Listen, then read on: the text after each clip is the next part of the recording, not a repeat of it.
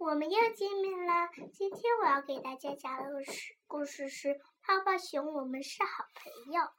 太阳高高地挂在天空，明媚的阳光照耀着大地，虞美人春的夏天开始了。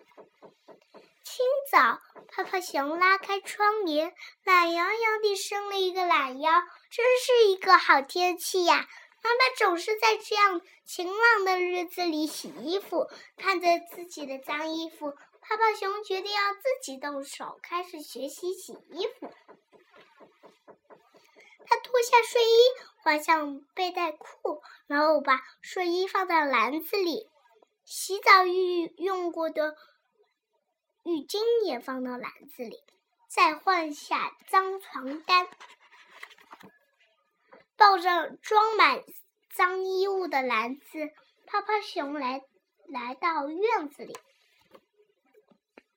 就像妈妈以前做过的那样，泡泡熊从水井里压出水，装到水桶里，再把水桶里的水倒进洗衣服的水盆里，来回好几次，他终于把水盆里的水倒满了水。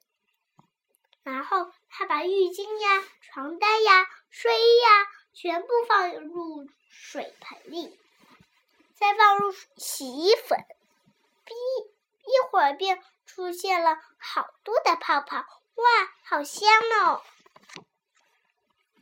咦，这是什么？不知道是什么东西飘了过来，落在泡泡熊家的院子里。哦，原来是一条披巾。和一顶帽子，披肩和帽子都和和帽子都有点脏，一起洗了吧。泡泡熊说：“搓呀搓呀，洗呀洗呀。”泡泡熊很卖力气的把所有都衣物都洗完了。就像这样，用夹子把衣服夹起来，凤婆婆就不会把衣服吹跑了。做的真不错，宝贝。泡泡熊好像又听到妈妈温柔的声音。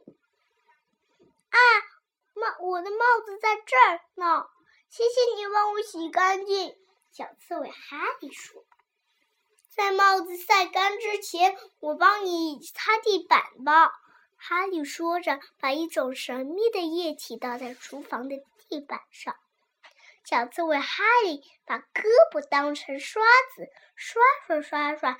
厨房的地板一下子就变得光洁干净了。飞到哪里去了呢？狐狸菲菲好像在找什么东西。啊，我的披肩原来在这里呀！谢谢你帮我洗干净。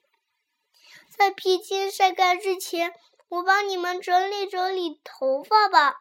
理发师菲菲说：“菲菲帮泡泡熊洗了头。”然后，菲菲又给小刺猬哈利剪剪短了头发。天空晴朗，阵阵微风吹过，洗好的衣服很快就都晒干了。